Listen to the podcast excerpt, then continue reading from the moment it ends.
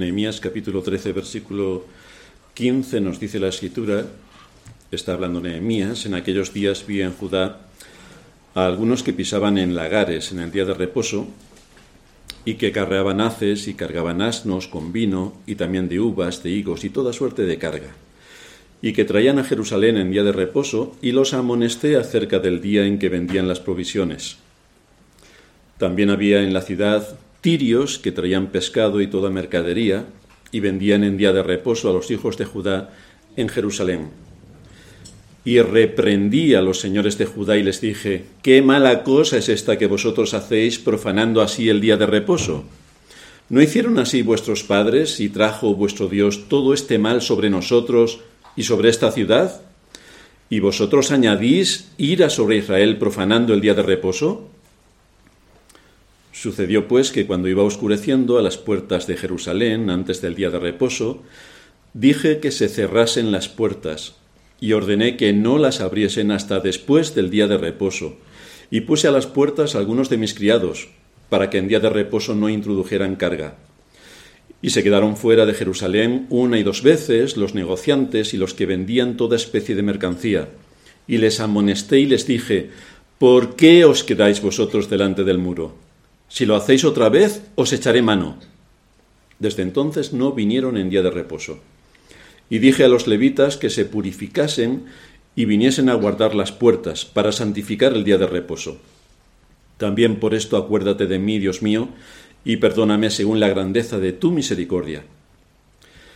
Vi asimismo en aquellos días a judíos que habían tomado mujeres de Asdod, amonitas y moabitas, y la mitad de sus hijos hablaban la lengua de Asdod porque no sabían hablar judaico, sino que hablaban conforme a la lengua de cada pueblo y reñí con ellos y los maldije y herí a algunos de ellos y les arranqué los cabellos y les hice jurar diciendo, no daréis vuestras hijas a sus hijos y no tomaréis de sus hijas para vuestros hijos ni para vosotros mismos. ¿No pecó por esto Salomón, rey de Israel? Bien que en muchas naciones no hubo rey como él, que era amado de su Dios, y Dios lo había puesto por rey sobre todo Israel, aún a él le hicieron pecar las mujeres extranjeras y obedeceremos a vosotros para cometer todo este mal tan grande de prevaricar contra nuestro Dios tomando mujeres extranjeras? Y uno de los hijos de Joyada, hijo del sumo sacerdote, Eliasib, era yerno de Sambalat, Oronita, por tanto lo ahuyenté de mí. Acuérdate de ellos, Dios mío, contra los que contaminan el sacerdocio y el pacto del sacerdocio y de los levitas. Los limpié pues de todo extranjero, y puse a los sacerdotes y levitas por sus grupos, a cada uno en su servicio, y para la ofrenda de la leña en tiempos señalados y para las primicias. Acuérdate de mí, Dios mío, para bien. En nuestra época hay algunos valores que deberían caracterizar al ser humano, pero que se han perdido por completo se han perdido debido a la imposición de establecer otra moral distinta a la que Dios mismo ha instituido. Hablar del honor es algo que a muchos le suena a chino, el honor. ¿Qué podemos decir de la lealtad? La lealtad. Muchos, especialmente los cristianos, no saben ni lo que significa ni lo que implica lealtad. Si hablamos de fidelidad y compromiso, esto sí que está ya en el olvido. Cuando estos principios desaparecen, la quiebra en las relaciones humanas se lleva a cabo, sin ninguna duda. Por eso vemos dónde está nuestra sociedad, en qué situación se encuentra la sociedad en la que vivimos, donde absolutamente todo vale y todo vale para todo, pero vemos también cómo dentro de las iglesias, incluso las iglesias fieles, acaban dividiéndose en nuestros días por olvidar estos principios establecidos en las escrituras, donde sale a la luz de forma contundente que no hay fidelidad a los principios que nos constituyen como cristianos y como iglesia, y por supuesto no hay la más mínima lealtad a quien ostenta la autoridad en la iglesia. Esto es lo que lamentablemente nos encontramos a lo largo y ancho de nuestro mundo. Si profundizamos un poco más, aparece otro aspecto de vital importancia que también ha caído en el olvido más desastroso y que ha sido hábilmente manipulado para maquillarlo. Y me refiero al valor. El valor. Hoy llegamos a la finalización de la serie que hemos expuesto sobre Nehemías. Y si hay algo que debemos resumir como síntesis del carácter de Nehemías es que era un hombre con valor, era un hombre, era un hombre. Pero cuando hablamos de valor tenemos que saber qué tipo de valor es al que nos referimos, ya que este término tiene diversas acepciones. Tres acepciones son las más importantes. La primera, el valor ciego. Corresponde a una pasión donde se combina una disposición irracional con otra irreflexiva. Este tipo de hombre va a actuar siempre con valor, pero en el sentido de que no reflexiona sobre lo que va a hacer. Entonces parece que tiene mucho valor, pero no es que tenga mucho valor, es que es un necio. Y por lo tanto los necios o los ignorantes son los que más valor tienen, pero no saben lo que tienen delante. Y su fin seguramente será la muerte. No es a este tipo de valor al que nos referimos en el caso de Nehemías. En segundo lugar está el valor incitado por un espíritu de pertenencia al grupo. Qué valientes somos, que todos somos progres. Esto es nuestra época. Qué valientes. Todos corriendo por el camino ancho, tan contentos como valientes. Y si no, vemos a los jóvenes que se rapan el pelo como si fueran indios. Pero es que esto es, esto es estratosférico. O sea, esto es lo más maravilloso que le puede ocurrir a alguien o si no nos tatuamos hasta las orejas. Esto es fantástico. Esto es tener valor. Bueno, tienes el valor de pertenecer a una tribu. En la medida que esa tribu piense exactamente lo contrario, pues tu valor se queda en que te tienes que sumar a los que piensan lo contrario, porque es así como piensan todos. Así que el valor es sumarse a lo que todos piensan. Entonces a ese valor tampoco está referido el valor que aparece en las escrituras. Y hay un tercer valor que es el valor moral, que es el que aplica a aquel que teme a Dios y por esa razón no le teme a nadie. Por esa razón no le teme a nadie. En este caso el hombre tiene una comprensión inteligente del peligro, también está presente ese instinto de preservar su situación cómoda, pero todo esto es refrenado por el sentido del deber y por el deseo de servir a Dios. Así que sus instintos se quedan de lado, su comodidad se queda de lado y permanece y prevalece el deber. Este es el verdadero valor, porque se trata de algo racional y cuya motivación es moral, y por lo tanto tiene argumentos para defender sus convicciones. A una persona con estas convicciones no se le puede comprar, porque no está por interés, no está por conveniencia social, no está por posición, está cumpliendo un deber delante de Dios. Por lo tanto, esto no se puede comprar. Es de este tipo de valor del que estamos hablando. ¿En qué consiste este valor? ¿Qué convicciones debe tener un hombre para que desarrolle este carácter? pues tenemos que irnos a las escrituras para que nos ilustren, nos iluminen sobre este particular. Dice el apóstol Pablo en 1 Corintios 16:13, portaos varonilmente y esforzaos. Esto en la época en la que vivimos, que todos son guays, o casi todos, pues es un poco difícil de, de pronunciar. Pero es un mandato específico para los hombres. Portaos varonilmente y esforzaos. Hoy las mujeres van a salir así un poquito de lado porque no les va a pillar mucho, aunque tienen mucho que ver si están buscando marido. Bueno, no les queda nada, porque el filtro para buscar marido que se preparen los hombres que están buscando esposa, el filtro es bastante importante. Portaos varonilmente y esforzaos. Así que atribuye una cualidad específica al creyente para afrontar las situaciones problemáticas que sin ninguna duda se va a encontrar en su vida. Si hace esta mención específica el apóstol, es porque lo que caracteriza habitualmente al ser humano no es el valor, sino la cobardía. Por eso dice, portaos varonilmente y esforzaos. Porque lo que caracteriza es lo contrario. Así que hay que hacer un esfuerzo bastante importante en este asunto. Hoy vamos a ver cuatro características que deben dominar al cristiano y que nos muestra Nehemías para evidenciar el creyente que tiene valor, que está en esta posición que establece la escritura y que le demanda la escritura. En primer lugar, que cumple su deber delante de Dios. En segundo lugar, que defiende una causa justa. En tercer lugar, que descansa en la providencia de Dios. Y en cuarto lugar, que se esfuerza en cumplir la voluntad de Dios. Así que vamos a ver estos cuatro aspectos que destacan en nuestro texto. Que cumple con su deber delante de Dios, el primero.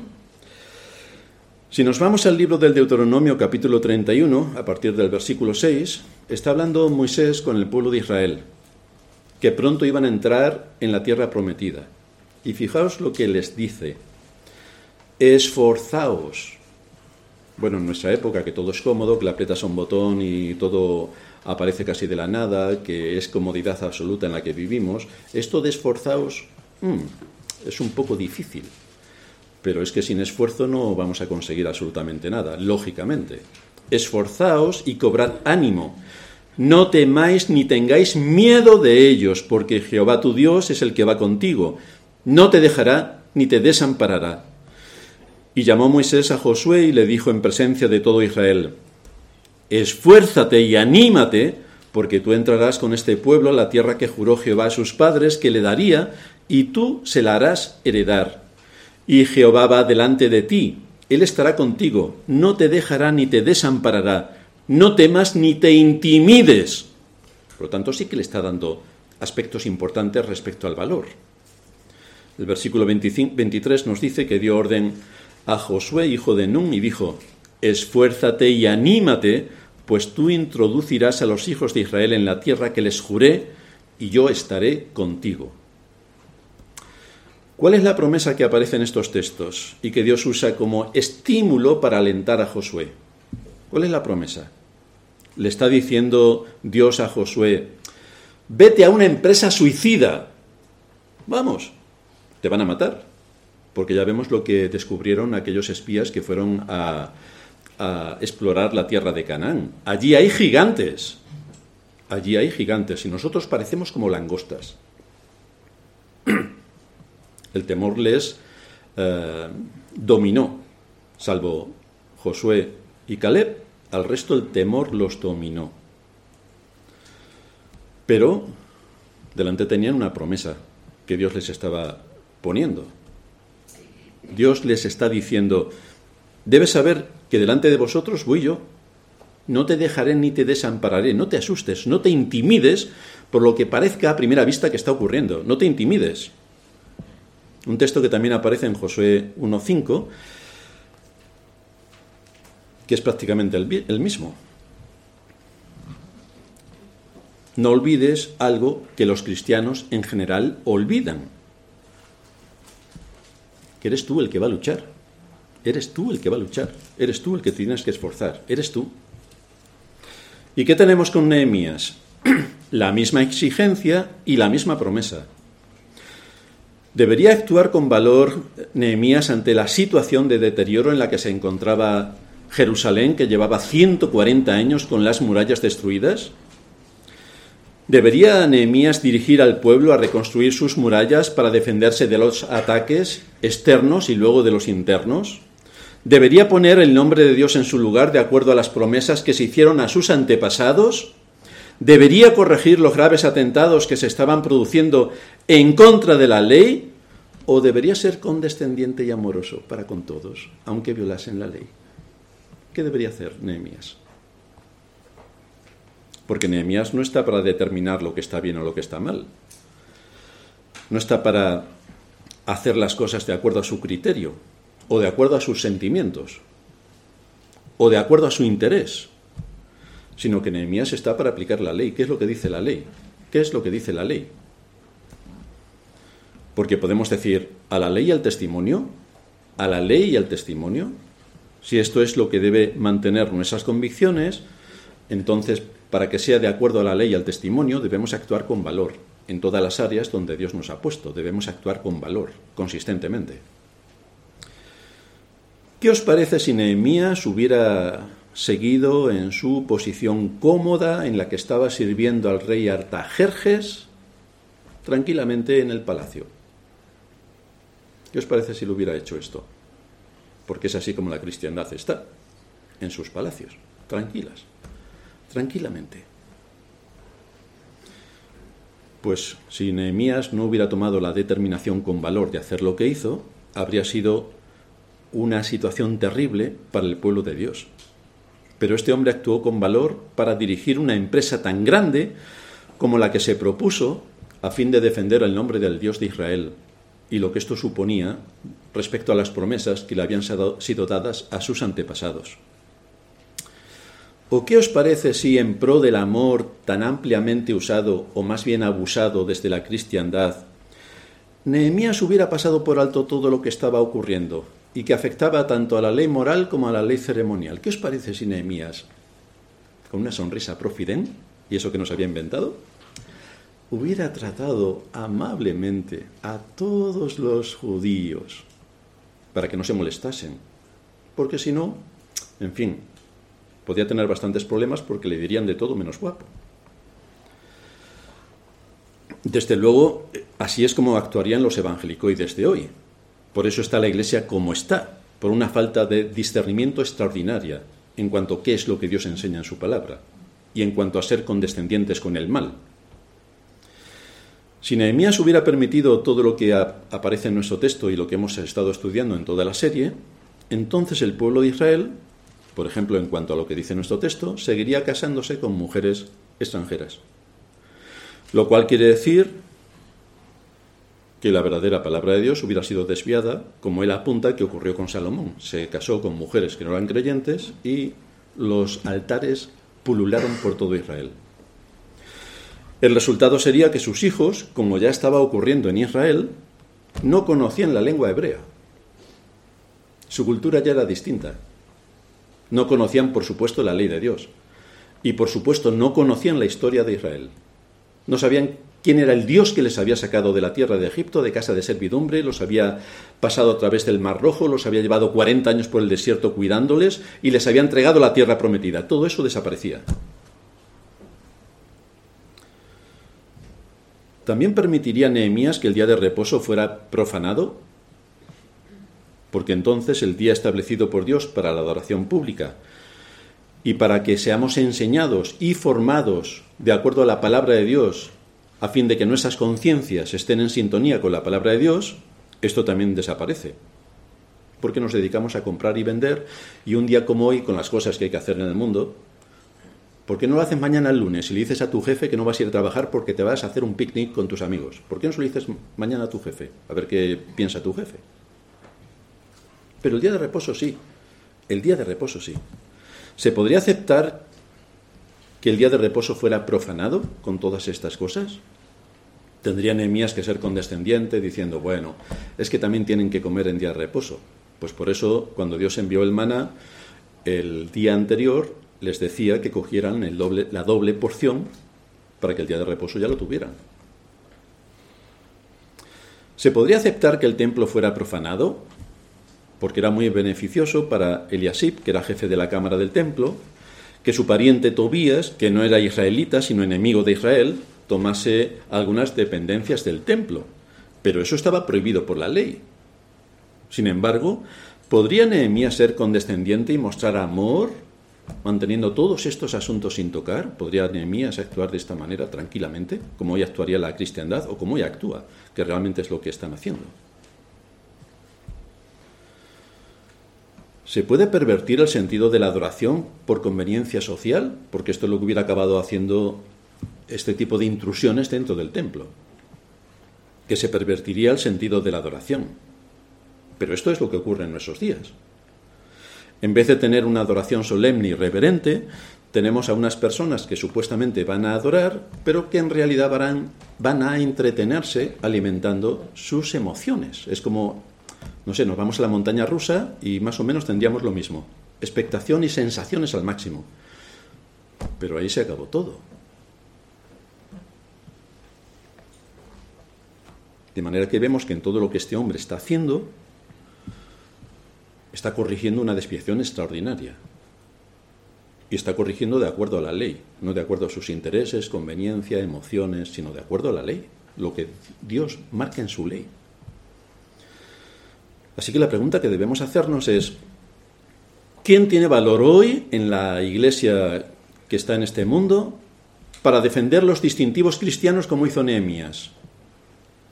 Bueno, para eso deberían empezar predicando de verdad, cosa que no ocurre. Es simplemente todo superficial, todo agua ah, manchada con algo para intentar decir que es em, algo así como leche, pero ni siquiera es leche, cuando ya deberíamos estar comiendo auténticos asados de carne importantes. Pues las iglesias en general están con agua manchada, ese es su alimento.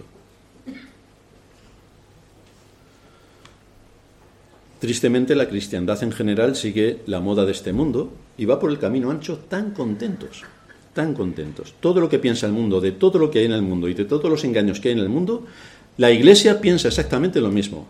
Lo pensó estos años de atrás con el cuento que nos contaron y lo piensa hoy con los cuentos que nos están contando. La Iglesia es la primera que va abriendo el camino para creerse el cuento. ¿Pero a alguien en la mayoría de las iglesias le importa esto? Pues no, no le importa a nadie. No le importa a nadie. Para poner el nombre de Dios en su lugar, un hombre con temor de Dios y con valor reflexiona sobre los riesgos a los que se expone para evidenciar el terrible mal que se comete en la Iglesia y asume la responsabilidad de todo esto, lo que va a suponer. Lo asume. Ya sabe que le van a decir de todo menos guapo. Pero esto es lo que dice Dios. Por lo tanto, como hay una fuerte convicción de que esto es lo que Dios ordena, pues entonces no puede ser comprado ni manipulado ni corrompido por otros entornos, porque esto es lo que Dios ordena. ¿Va a encontrarse un hombre que actúe con esta fidelidad con enemigos en el camino? Por supuesto que se va a encontrar con muchos enemigos, porque la gente quiere ir por el camino ancho. Una de las cosas que le van a decir eres un dictador. Bueno, pero es que todos los hombres que aparecen en las escrituras, bajo ese prisma, todos son dictadores. Menos mal que ahora no estamos en una dictadura, estamos en una dicta blanda. Pero la gente tampoco se lo cree. Estamos en una democracia, hermanos. Anda, que si os creéis el cuento, es el mismo cuento de los cuentos. Los que lanzan estas acusaciones para aquellos que dirigen la Iglesia y son rigurosos con la escritura, deberían reflexionar primero sobre si lo que se está llevando a cabo desde la Iglesia, desde, desde el gobierno de la Iglesia, está de acuerdo a la legalidad o no. Porque si está de acuerdo a la legalidad, a la legalidad no hay mucho que hablar. Luego otros empiezan a poner sus opiniones, sus criterios, sus gustos, sus preferencias, pero aquí estamos hablando de la legalidad. La legalidad. Por lo tanto, si esto es lo que enseña legalmente la Biblia, no hay mucho de lo que discutir. Y desde luego que no vengan con el cuento del amor rosa y empalagoso que reniega de someterse en obediencia a la ley. Porque el amor se basa en la ley. El amor se basa en la ley, en la legalidad.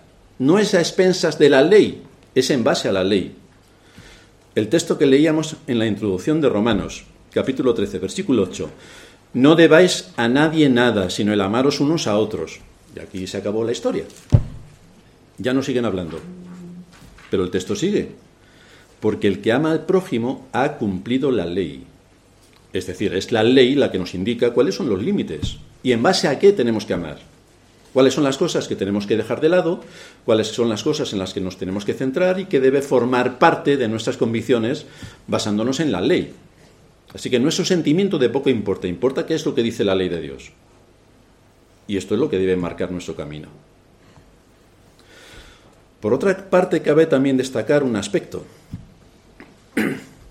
Fijaos que en Babilonia, Nehemías no se puso a reconstruir nada, ni a arengar a la gente para que guardase el día de reposo, ni para que no se casaran los babilónicos con los sirios, ni para meterse en muchos aspectos que tenían que ver con temas de eh, un entorno legal en cuanto a la ley de Dios. Nehemías no hizo nada de todo esto en Babilonia, mientras que en Jerusalén sí que lo hizo, sí que lo hizo. Es importante, por tanto, tener discernimiento para saber cuándo debemos actuar o cuándo no debemos actuar. Babilonia era una ciudad pagana y era capital del imperio medo-persa. Nehemías no podía hablarles para guardar el día de reposo porque estaba en otro contexto. Ese no era su papel en aquella ciudad. Nadie creía en Dios. Nehemías no podía prohibir que se casaran unos con otros de la, de la nación que fueran, porque la ley de Dios y los principios que se derivan de los mandamientos eran desconocidos por completo para toda esta gente. Y con esto me voy a referir a un aspecto importante en cuanto a la evangelización. Debemos tener en cuenta, como lo tiene Nehemías, la cultura en la que está. Por eso actúa de una manera en Babilonia, bajo el imperio medo-persa, y actúa de una manera completamente opuesta cuando llega a Jerusalén. Los judíos, su entorno natural, los que decían ser hijos de Dios. Actúa de forma distinta. Lo que para Nehemías era apropiado en Jerusalén no era apropiado en Babilonia. No lo era. Soy consciente de que muchos de vosotros provenís de otros entornos culturales y con otras doctrinas que os han inculcado desde pequeños. Pero lo primero que tenéis que tener claro es someteros a los principios de cómo se evangeliza según la escritura, de acuerdo a la doctrina de la escritura. Esto es lo primero que tenéis que tener claro, comprender bien la doctrina y después no perder en ningún momento, no perder de vista el contexto cultural donde vais a evangelizar o donde se va a desarrollar vuestra vida. No perdáis de vista el contexto cultural. Por ejemplo, cuando Pablo fue a predicarle a los atenienses, no sacó la Biblia y les recitó el Salmo 119 y después les dio una exposición de todo el Salmo. Y después terminó en oración. ¿Veis que Pablo hiciera esto? ¿Cuál es el contexto en el que Pablo está predicando? Los efesios, filósofos. Pablo tenía que conocer el contexto. Por eso les cita a sus poetas. Por eso le habla de acuerdo a la, a la mente y al contexto cultural en el que ellos se encuentran. Pero no les recita textos bíblicos, hermanos, no les recita textos bíblicos, no les saca ahí la Biblia, en aquel tiempo el Antiguo Testamento, y les dice, mira, tengo un ejemplar de la Septuaginta que se escribió el segundo siglo antes de Cristo en griego. Y ahora lo voy a recitar todo entero, para que veáis que soy un buen cristiano. Si hubiera hecho esto, sería un necio en grado superlativo.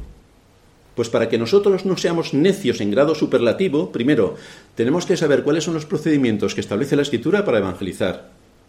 Y que no es sacar el Salmo 119 y dárselo como una retaíla al que nos está escuchando.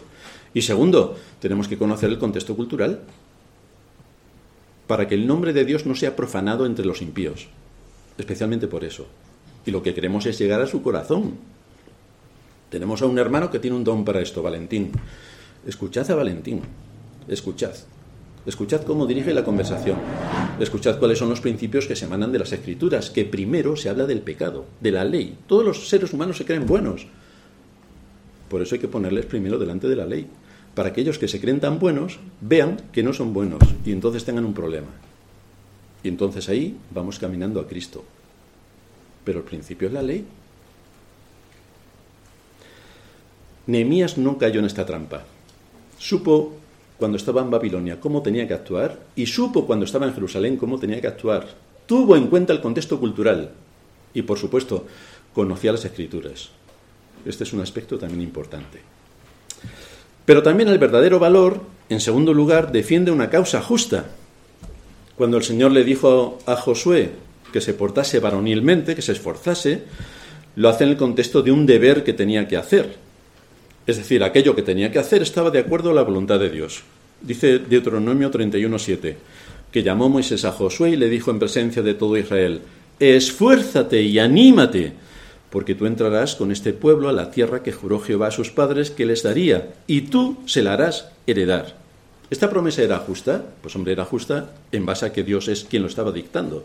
Por supuesto que era justa. La ejecución debería ser hecha conforme a todo lo que se ordenaba en la ley de Moisés. Y la forma y los medios en que esto se debía llevar a cabo tenía que conformarse a los principios que Dios establecía en su palabra. Un hombre cristiano no puede realizar con valor ningún plan de acción si su conciencia le perturba. No puede. No puede. Solo los hombres que han estado convencidos de que estaban siguiendo una causa justa son los que a lo largo de la historia se distinguen como hombres de valor. Daniel, Josué, José, David, hombres con valor, defendían una causa justa.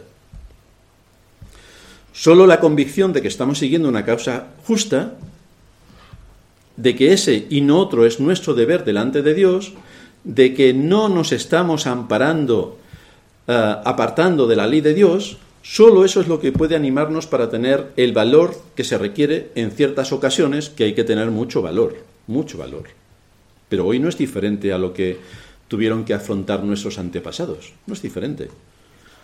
Ahora tenemos ideologías sectarias que en contra del sentido común quieren imponer sus dogmas. Y esto todos los que tenéis niños lo veis de una forma más clara. Y los que no tenemos niños pequeños lo vemos de forma estratosférica, de cómo se quiere manipular absolutamente todo para un fin perverso que vete a saber qué es lo que hay detrás de todo. A pesar de que no dejan de repetirnos, como ya decía antes, que vivimos en democracia, que somos progres, verdes, resilientes y toda la parafernalia de palabras, palabrejas, que nos dicen detrás, que no quieren decir absolutamente nada, solamente enredar, la realidad demuestra que no puedes pensar lo que quieras. No. Que no hay libertad de expresión, porque la censura que hoy tenemos es peor que la que había en la Edad Media. Tienes que someterte y pensar lo que piensa la moda sectaria de nuestros días ya sea de temas que impone la falsa ciencia, o ya sea de adoctrinamiento a los niños, donde hay un lavado de cerebro estratosférico. Se quiere eliminar por todos los medios que las personas puedan tener una mente crítica, que se les dé toda la situación y que ellos elijan. Pero no, no te dan toda la situación, te dan una situación. Y es esa la que te tienes que creer porque te lo dice el papá, el papá Estado en este caso. O quien hay por encima de papá Estado, que es mucho más peligroso. Se quiere eliminar por todos los medios que las personas puedan tener una mente crítica y, por supuesto, que no expongan sus distintivos cristianos, porque como los expongas, vete al colegio y los expones y verás lo que te pasa. Verás lo que te pasa con tus hijos. Cuando te digan, estamos, vamos a dar la ley LGTBI, JK, LMNN, OPQRST, V, WXY, Z. Y tú dirás, pero esto va en contra de las escrituras. Te van a mirar con cara asombrado y en el momento te van a denunciar, porque no quieres poner a tu hijo o a tu hija dentro del programa curricular del centro que tiene que ver con la libertad de expresión. Claro, pero tú te tienes que callar. La libertad de expresión la tienen los demás, pero tú te callas. Pero estamos hablando de la ley de Dios, estamos hablando de distintivos cristianos. Y ahora no solo tenemos que luchar en medio de la sociedad para que la ideología sectaria no manipule la conciencia de nuestros hijos, sino también para que la cristiandad honre a Dios en su día de acuerdo a lo que Él ha dejado claramente establecido en las Escrituras, porque cuando la adoración cae, esto tiene consecuencias que afectan a la iglesia, que en vez de ser iglesia se convierte en sinagoga de Satanás. Eso sí, leen un texto bíblico y todos parecen que han ido a la iglesia porque se ha leído un texto bíblico. Pero queridos hermanos, ¿alguna vez habéis escuchado a Satanás en las referencias que salen en las escrituras que no use textos bíblicos? Porque ¿cómo tienta el Señor? Con la Biblia. Con la Biblia. Y muchos se creen que porque van a una ONG que se llama cristiana, que ni es ONG ni cristiana, y leen tres versículos, es, que ya hemos estado en la iglesia adorando al Señor, que lo que han hecho es mover el esqueleto y hacer todo tipo de barbaridades. O escuchar música de estas que se toca cuando salen los toros en las plazas de toros y parece una charlotada aquello. Esto es fantástico, es lo mejor que nos puede pasar. O si no, se sube el pastor a contarnos chistes. Hay que pastor más, más agradable. ¿Qué, qué contentos estamos con este pastor que nos cuenta chistes los domingos. Pues se podía ir a su casa el pastor y todo lo que hay detrás. Cuando el día del Señor, que ha sido establecido para la formación de las conciencias de, los creyentes y para exaltar y honrar el nombre de Dios, cuando todo esto se quita de en medio, lo que tenemos es un vacío astronómico. Esto afecta a todas las áreas de la sociedad. Porque cuando el hombre elimina al Dios de las Escrituras de su conciencia, entonces se queda sin conciencia. Y es exactamente así como estamos. es exactamente así como estamos. ¿Cuánto estaríamos dispuestos a pagar por defender que no se adoctrine a los niños deformando sus conciencias? ¿A qué nos podríamos exponer para que esto no ocurriera? ¿Cuánto estaríamos dispuestos a pagar para que el Evangelio pudiera ser predicado con los mismos privilegios que las ideologías sectarias en nuestros días, que le dan de todo? Entran en todos los lugares, en todos los colegios, en todos los centros académicos, en las televisiones, todo gratis. Ahora vete tú a decir que quieres predicar el Evangelio y verás todo lo gratis que vas a tener. ¿Cuánto estaríamos dispuestos a pagar para que en las iglesias se adore a Dios según Él determina en su palabra y con hombres que lideren estos aspectos con valor? Porque si la iglesia falla, la sociedad falla, se viene detrás. El asunto es que por defender todos estos valores, muchos de nuestros antepasados murieron de forma bastante terrible y solo por defender la fe en un, mundo que hoy, por ejemplo, presenta una cara de bondad, una sonrisa, vivimos en democracia, hay libertad para todos, cuando es falso. Esto es una careta, es una careta de engaño. Y además nuestros antepasados tuvieron que vivir situaciones terribles. Dice el libro de Hebreos en el capítulo 11, perdón, en el capítulo 10, versículo 32, Traed a la memoria los días pasados en los cuales, después de haber sido iluminados, después de que el Espíritu Santo os hubiera uh, traído a la fe, sostuvisteis gran combate de padecimientos. ¿Y qué padecimientos tuvisteis? Por una parte, ciertamente con vituperios y tribulaciones fuisteis hechos espectáculo. Ve tú con tus hijos a reclamar que no se adoctrine ideológicamente al niño en el colegio. Y ya verás tú si no eres objeto de ser hecho espectáculo, porque se van a partir de risa diciendo, pero crees en Dios, pero hombre, ¿cómo vas a creer en Dios en el siglo XXI? Esto y más cosas que os podéis imaginar que vienen detrás. Empezamos a ser espectáculo cuando defendemos el nombre de Cristo empezamos a ser espectáculo, porque directamente nos señalan. Da igual que sean instituciones académicas como en otros entornos, donde se silencia por completo que puedas exponer tu fe. Está prohibido poner tu fe, está prohibido. Se desprecia a la escritura cuando en iglesias que se llaman cristianas se hace de todo menos adorar a Dios según su palabra. Eso queda exento. Y lo que vemos es que los primeros cristianos sufrieron no solo por ser cristianos, no solo por el poder político que les perseguía, sino en su mayoría por los hermanos. Vaya, menos mal que eran hermanos. Menos mal que eran hermanos, pero ahí tenéis a los judíos que hacían de todo contra los cristianos. Y los cristianos, muchos de ellos eran judíos conversos. Ahí tenemos el caso de Pablo, como lo lincharon hasta la muerte. Pero esto que nos parece a veces tan lejos que ocurría allí en el siglo cero, porque claro, o en el siglo I o en el siglo II, porque claro, es que en aquel tiempo la gente era mm, subnormal. Es decir, era ignorante y no tenía ni idea de nada. Pero nosotros en el siglo XXI, entonces nosotros ya tenemos una inteligencia que esto no podría pasar en nuestra época. Pues está pasando, queridos hermanos, porque como una gota a otra gota, así es el hombre a otro hombre y da igual dónde viva y en la época en la que le toque vivir. No tenemos el mismo rigor de aquel tiempo porque la defensa de nuestros derechos no se hace con el mismo énfasis por nuestra parte, no se hace con el mismo énfasis. En aquel tiempo tenían bastante más valor que tenemos hoy, pero hoy buscamos la comodidad. Y entonces no nos enfrentamos a nada, por lo tanto, de nada hay que huir y en nada hay que demostrar el valor. Pero a lo mejor deberíamos darle una vuelta a todo lo que hacemos y pensamos y cuál es nuestro papel en el mundo en el que Dios nos ha puesto y en el contexto como iglesia. A lo mejor tenemos que repensar un poco cuál es nuestro papel. Los cristianos estamos cómodos, viviendo como el mundo, sin presentar batalla ante todos los abusos que se están cometiendo en contra de la fe. Tenemos a nuestras organizaciones supuestamente que nos representan ante el Estado, que efectivamente nos representan para tomar la subvención. Se acabó.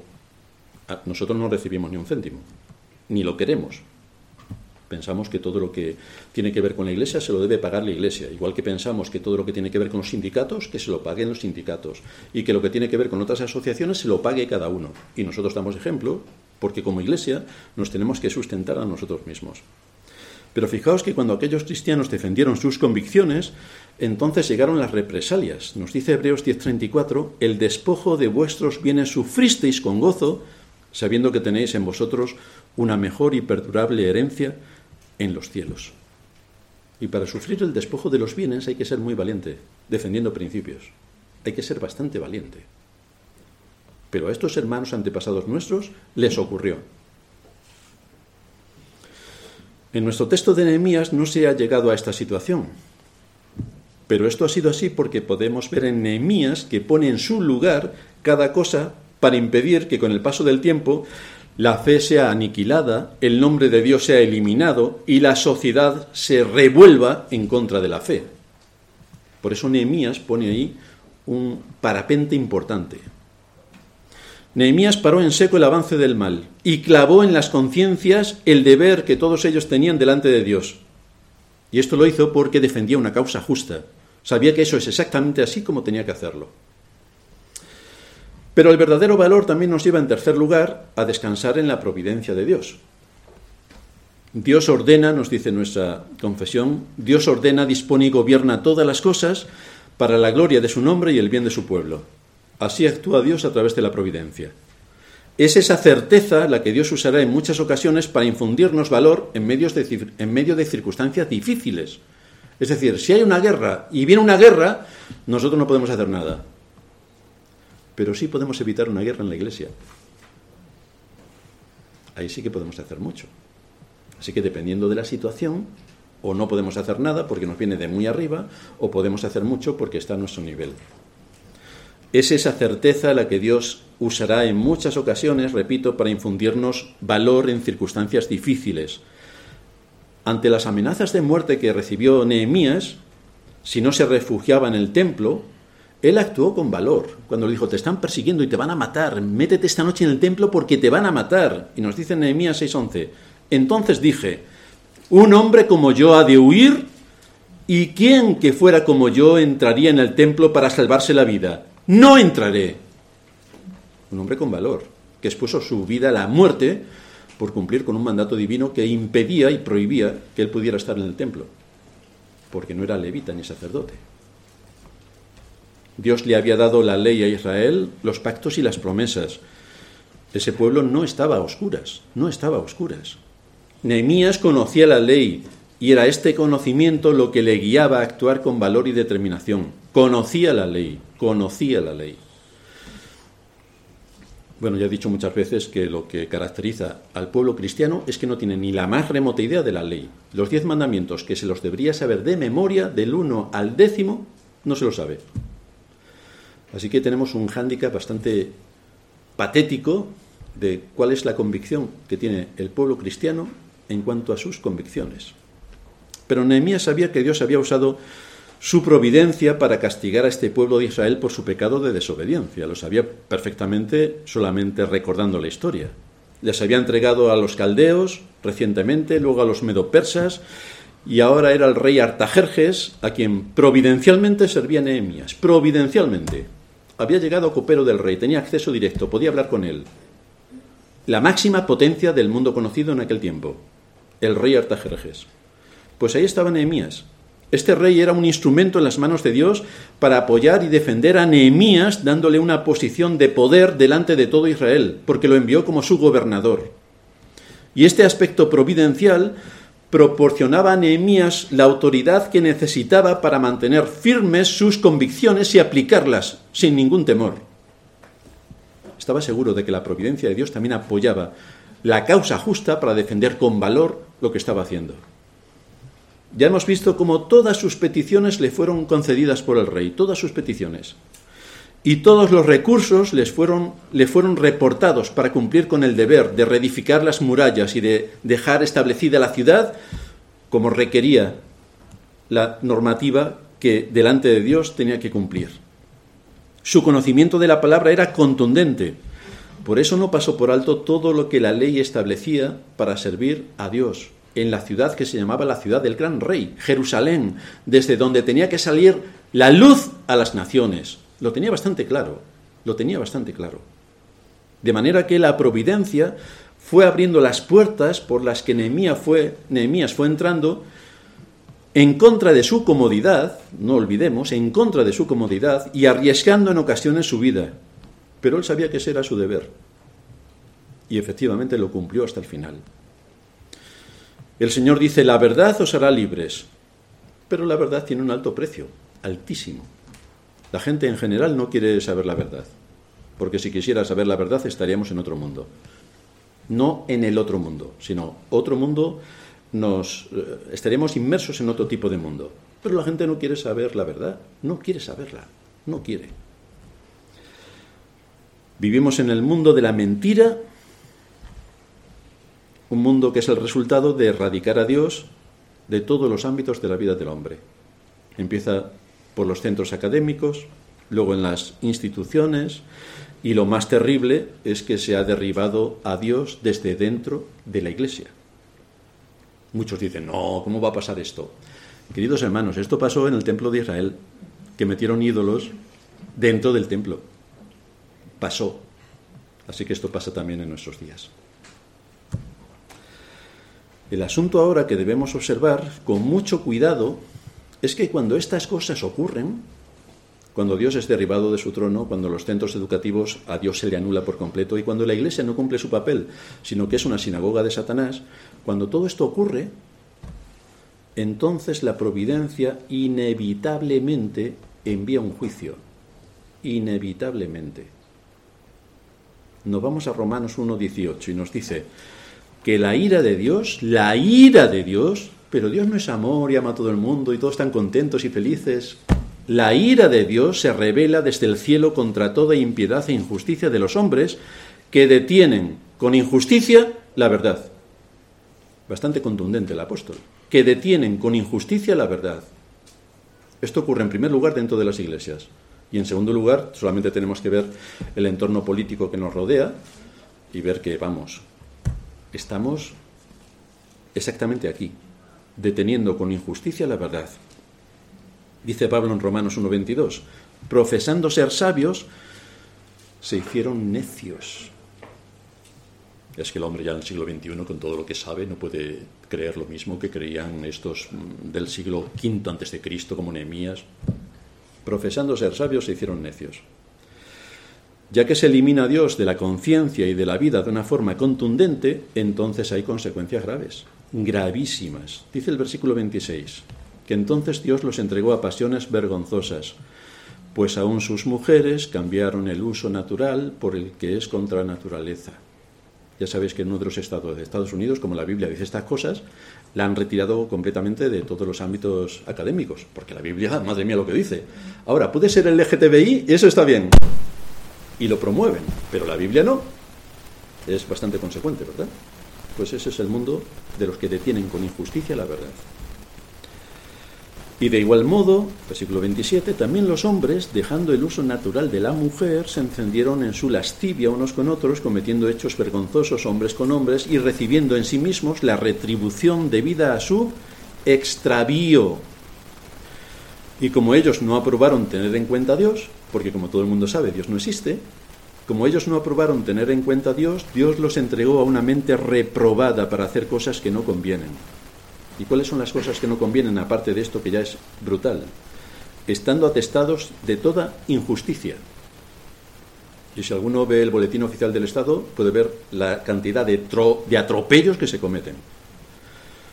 Estando atestados de todo tipo de injusticia, fornicación, perversidad, avaricia, maldad, llenos de envidia, homicidios, contiendas, engaños y malignidades, murmuradores, detractores, aborrecedores de Dios, injuriosos, soberbios, altivos, inventores de males, desobedientes a los padres, necios, desleales, sin afecto natural, implacables, sin misericordia, quienes habiendo entendido el juicio de Dios que los que practican tales cosas son dignos de muerte, no sólo las hacen, sino que también se complacen con los que las practican.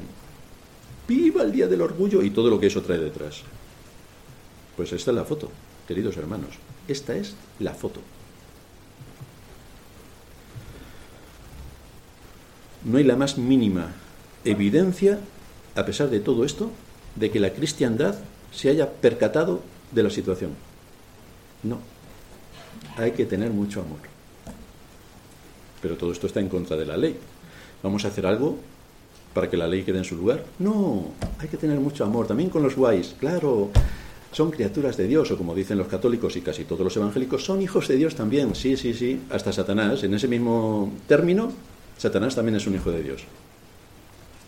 Además lo dice el libro de Job. Entonces, no hay ninguna discusión. Yo creo que al final Satanás se salva. Bueno, ahora le hacen un recorte a esto y dicen, el pastor de la iglesia de Madrid ha dicho que Satanás se salva. No, no, no he dicho eso. Esto no lo saquéis en los cortes, ¿eh? Esto desde luego no ocurrió con Nehemías, sino que actuando con valor y enfrentándose a los oficiales y poderosos de Jerusalén, encontramos estas palabras que aparecen en el versículo 17 de nuestro capítulo 13. Reprendí a los señores de Judá y les dije, qué mala cosa es esta que vosotros hacéis profanando el día de reposo. ¿No hicieron así vuestros padres y trajo nuestro Dios todo este mal sobre nosotros y sobre esta ciudad? ¿Y vosotros añadís ira sobre Israel profanando el día de reposo? Por favor, leed esto en las iglesias que se llaman cristianas. A ver qué ocurre. Porque esta es una enseñanza que está basada en el cuarto mandamiento de la ley de Dios. La ley de Dios.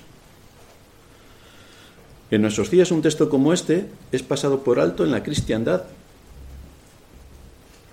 Y el cuarto mandamiento es el más violado de todos los mandamientos por la cristiandad.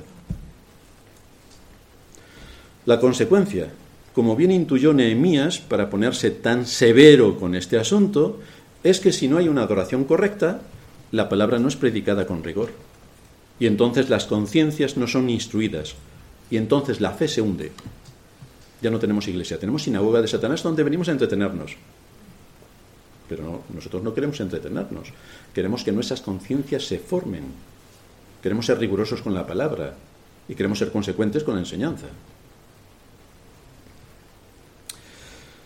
Pero también un hombre con valor, en cuarto lugar, se esfuerza en cumplir la voluntad de Dios. Hay algo que tenemos que tener en cuenta y es que el valor es afirmado con una característica, esfuérzate y sé valiente. Es decir, compórtate como un hombre. Madre mía, decir esto en nuestra época. Sé un hombre. Pues esto es bastante duro. No temas ni desmayes, no te amedrentes, no tengas miedo. Y la idea que estos textos comunican es la de no paralizarnos ni detenernos ante el temor que el entorno en el que vivimos puede influir en nosotros. Ya sabemos que hoy comportarse como un hombre queda bastante lejos de, nuestra, de esta enseñanza que muestra aquí la escritura, porque los hombres, en fin, están un poco tranquilitos en su ámbito. De hecho, en la misma iglesia veis que, como no hay hombres, las mujeres toman una posición de autoridad que no les corresponde y así se hacen llamar pastoras. Pero queridos hermanos, para que ellas lleguen a pastoras en la iglesia, es que ya en su hogar el hombre no ocupa su lugar. Porque el hombre en su lugar, eh, porque el hombre en el hogar no ocupa el lugar que le corresponde, es porque las mujeres llegan a pastoras. Porque los hombres no cumplen su papel. Cuando los hombres no cumplen su papel, pues vienen las mujeres y ocupan el papel que no les corresponde en absoluto, por disposición divina, no les corresponde. Si además a esto le sumamos la moda de nuestra época tan feminista, acabamos como estamos, con pastoras, pastores, pastoros, y tenemos de todo, un ganado a elegir. Pero lo que nos enseña esta historia de Nehemías es que el valor es lo opuesto a ese espíritu de cobardía que hay ante las dificultades y que es natural del ser humano. El mandato a contender ardientemente por la fe es contrastado con el miedo y el desaliento que vienen como fruto de la cobardía. Por no querer enfrentarse a una situación, lo mejor es no hacer nada. Me abstengo, me voy. Aquí yo no pinto nada. Pero Nehemías no tuvo temor ninguno, incluso cuando corrigió a los nobles en el capítulo 5. Además, sacudí mi vestido y dije, así sacuda Dios de su casa y de su trabajo a todo hombre que no cumpliese con esto. Y así se ha sacudido y vacío. Vaya palabras para decirlas en medio de una congregación. Si hoy a un pastor se le ocurre dirigirse a la cristiandad y acusarles de traidores con esta firmeza, sería acusado de intransigente, fanático, iracundo y mil cosas más, claro, porque hoy con el amor, hermanos, el amor, el amor, cuando lo único que estaría haciendo es poner la ley de Dios en su lugar ante un pueblo que dice ser hijo de Dios y que no lo es, aunque ellos no lo saben. Pero hay algo aún más grave que se presenta en este contexto evangelicoide barato y es esa afirmación falaz de que como todo está en las manos del Señor, no vamos a hacer nada. Sino, claro, como la iglesia está así, pues no vamos a hacer nada sino esperar a que el Señor haga lo que quiera hacer. Tenemos engaños por doquier en el mundo en el que vivimos. Pues no hacemos nada, no nos callamos, somos eh, transmisores del engaño también, porque si no denunciamos el engaño, entonces estamos a favor del engaño. Somos cómplices del engaño.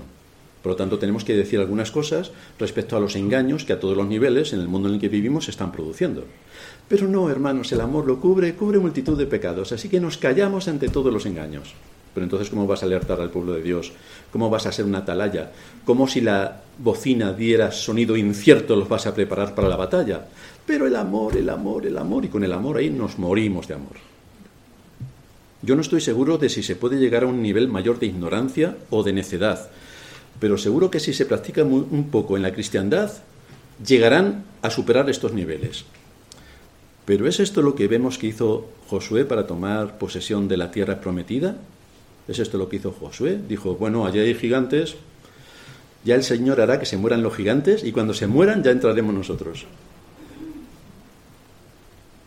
Allí vemos que el mandato es esfuérzate y sé valiente, porque te vas a tener que enfrentar a gigantes. Así que sé valiente. ¿Qué nos enseña Pablo? Repetimos en 1 Corintios, portaos varonilmente y esforzaos. Por lo tanto, hay algunos asuntos que con firmeza debemos tratar y que caen dentro de nuestra responsabilidad. Y esto es lo que hace Nehemías a lo largo de todo su libro. Cuando estamos hablando de creyentes que se casan con inconversos, reñí con ellos y los maldije y herí a algunos de ellos y les arranqué los cabellos y les hice jurar, diciendo, no daréis vuestras hijas a sus hijos y no tomaréis de sus hijas para vuestros hijos ni para vosotros mismos. Bueno, si alguien aquí en la cristiandad utiliza estas artimañas que utiliza Nehemías, estaría fusilado el día siguiente. Sale en todas las noticias del mundo, en todos los canales evangelicoides, claro, porque los maldije, los maldije y les arranqué los cabellos. Eso que no había depilación a la cera. Les arranqué los cabellos. La ley era bastante clara, pero no podemos ser condescendientes cuando se atenta contra la ley. No podemos ser condescendientes. Quienes tal hacen deben ser corregidos para que el mal no prospere. Y debemos llevarles con argumentos bíblicos al arrepentimiento, para que la bendición de Dios recaiga sobre todos y no la maldición. Porque cuando el pecado no se corrige, lo que tenemos es maldición sobre nosotros. Que no os quepa ninguna duda. Que no os quepa ninguna duda. Como iglesia, la maldición vendrá sobre nosotros. Nehemías, por tanto, no dejó en las manos de Dios que la muralla fuera reedificada. No dejó en las manos de Dios que se respetase la ley moral, sino que actuó con eficacia y contundencia. Estamos hablando de tener valor para corregir lo desviado. Y Nehemías lo hizo. De hecho, nada más llegar a Jerusalén, nos dice Nehemías 2.11. Llegué pues a Jerusalén y después de estar allí tres días me levanté de noche, yo y unos pocos varones conmigo. Yo creo que era rumano porque dice yo primero yo y varones, cuando se debería decir otros varones y yo, pero era rumano. Yo y unos pocos varones conmigo, y no declaré a hombre alguno lo que Dios había puesto en mi corazón que hiciese en Jerusalén, ni había cabalgadura conmigo, excepto la única en que yo cabalgaba, y salí de noche para ver qué es lo que estaba pasando allí. Yo salí para ver la situación y elaborar una estrategia. ¿De dónde sacó Nehemías el valor para hacer esto? ¿Porque era una persona irreflexible? Y reflexiva.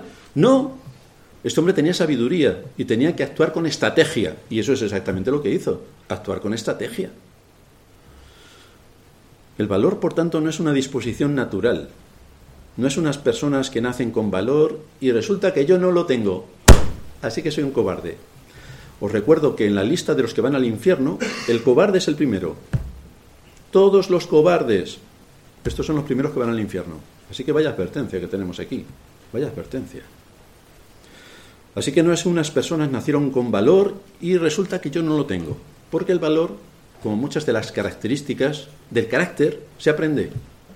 ¿O vosotros qué pensáis cuando David lo enviaron la primera vez a cuidar de las ovejas. Y se apareció por allí un oso. ¿Qué haría David la primera vez? Pues evidentemente no tenemos constancia bíblica, pero vamos, seguramente se quedó lívido y procuró esconderse. Pero cuando esto pasó 15 veces, yo creo que el que debería esconderse era el oso y no David. Entonces, ¿cómo se adquiere valor? Pues enfrentándose a situaciones graves. Así se adquiere valor. ¿A qué conclusión nos lleva nuestro sermón de hoy? Lo cierto es que Nehemías nos ha dado una clase magistral de un hombre con valor y con convicciones firmes, que fue de mucho bien para su generación. Pero desde luego, si hay un ejemplo que tenemos que destacar, es el ejemplo de Cristo. En cuanto al valor, bueno, es en cuanto a todo, pero en el caso que nos ocupa, en cuanto al valor. Con cuánto valor afrontó el odio de sus enemigos, los fariseos especialmente, los saduceos, los escribas, con cuánto odio contra él y él tuvo que soportarles con valor, con firmeza. Con cuánto valor afrontó la incredulidad del mundo en el que le tocó vivir.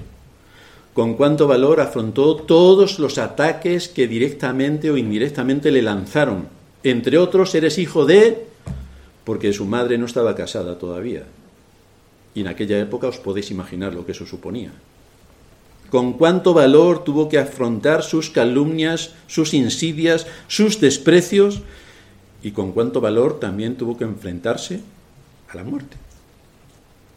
¿Con cuánto valor? Desde luego nunca ha existido ni existirá un ejemplo de un hombre con valor que pueda sobrepasar a Cristo. No ha existido. Porque Él era el hombre perfecto, es la encarnación del valor que incluso tuvo que ponerse en nuestro lugar para pagar el, precio de nuestros pecados. El Dios eterno encarnado se pone en tu lugar para pagar tus pecados. ¿Con cuánto valor? Qué gran diferencia encontramos entre el Cristo que aparece en las páginas de las Escrituras, con el que plasmaron muchos escritores del Renacimiento la figura del Señor. El Cristo de los Evangelios es un hombre varonil, con valor, con voz firme y poderosa. El que aparece en los cuadros de los pintores del Renacimiento es medio afeminado. Le han quitado toda su característica de hombre, de un hombre hecho de acuerdo a lo que Dios establece que tiene que ser un hombre. Y Cristo reunía todos los requisitos y características de lo que era un hombre. Servir a Dios, desde luego, como ya he dicho muchas veces, no nos vuelve afeminados. Esto en la Iglesia Católica, que hablan así. O los podemitas, que nos hablan así tranquilamente, para que nosotros entendamos que hacen lo mejor para nosotros. Pero un hombre, un hombre tiene que hablar como un hombre. Y tiene que exponer la palabra. Si está predicando la palabra, tiene que exponerla con absoluto rigor y con bastante contundencia. Y desde luego alejarnos de todos los movimientos que nos envuelven y que nos privan de todos los privilegios que Dios nos dio. Los hombres tienen que ser hombres, varoniles, y las mujeres tienen que ser mujeres, femeninas. Y por eso tenemos la distinción de clases, porque Dios nos creó, Dios nos creó como hombres y mujeres, como hombre y mujer. Y por lo tanto tenemos que vestir también de acuerdo a lo que somos. Si somos hombres, vestimos de una manera, y si somos mujeres, vestimos de otra. Si somos hombres, nos cortamos el cabello de una manera, y si somos mujeres, nos cortamos el cabello de otra. Somos hombre y mujer según lo que Dios determinó en la creación. No es una consecuencia social, como dicen los de nuestros días. El hombre que posea este clase de valor se distinguirá por su continuo liderazgo sobre aquello en lo que Dios le ha puesto como líder, ya sea en su hogar, ya sea en su trabajo, ya sea en su iglesia. Tiene que liderar, tiene que liderar. Este es el carácter en un hombre que deben buscar las mujeres en su futuro marido. Este es el carácter que deben buscar. Que tengan temor de Dios, lo primero, y que sean valientes en defender el nombre de Dios en medio de una generación perversa. Es decir, que las mujeres que estén buscando marido para casarse, que no busquen a un hijo. El hijo luego viene después, pero el que tiene que estar a su lado debe ser su líder, no su hijo. Y cuando esto se confunde, entonces por eso llegan las pastoras al púlpito, porque en su casa han tenido dos hijos del matrimonio y un hijo adoptado, que es el marido. ¿A qué nos lleva esto? A que supliquemos al Señor que levante hombres que asuman con valor la posición en la que Dios les ha colocado, que no tengan miedo al reproche, a los ataques que van a sufrir por defender la palabra, que no busquen la comodidad de una vida fácil, sino que se esfuercen de acuerdo al papel que Dios les ha otorgado. Para todo esto, Nehemías supo qué es lo que tenía que hacer. Y lo que resulta importante en toda la historia es que el Dios de Nehemías, que le instruyó, le guió, le preservó, le guardó y le ayudó, es el mismo que el nuestro. Es el mismo que el nuestro. Y si a Josué le dijo, esfuérzate y sé valiente, si a Nehemías lo guardó a través de su providencia y le dio todos los recursos para cumplir su papel, es exactamente el mismo Dios que en nuestros días también nos anima a cumplir con nuestro papel en medio de la sociedad en la que nos ha tocado vivir, corrompida hasta los tuétanos pero nosotros tenemos que ser luz, aunque sea muy pequeña. Una pequeña luz en medio de toda la oscuridad es un torrente de luz. Eso es lo que tenemos que ser nosotros. Los padres, las madres, los hijos, en el contexto donde Dios nos ponga, tenemos que dar razón de la fe que hay en nosotros y tenemos que defenderla hasta la muerte. Terminamos en oración. Padre nuestro que estás en los cielos, te damos gracias por exponernos a tu palabra y por ver en el carácter de Nehemías un hombre con fortaleza, un hombre con disposición, un hombre entregado a tu causa y un hombre que te sirvió con fidelidad. Gracias porque el mismo Dios de Nehemías es nuestro Dios y lo mismo que hiciste para mantener firme a Nehemías y darle esas convicciones es también lo que puedes hacer en medio de nosotros. Así que te suplicamos tu ayuda, tu dirección, que nos des hombres como iglesia para fortalecer la fe de tu pueblo y para ser guiados a nuestra morada eterna. Guárdanos y guíanos en todo esto en Cristo Jesús, nuestro Señor, te lo suplicamos. Amén.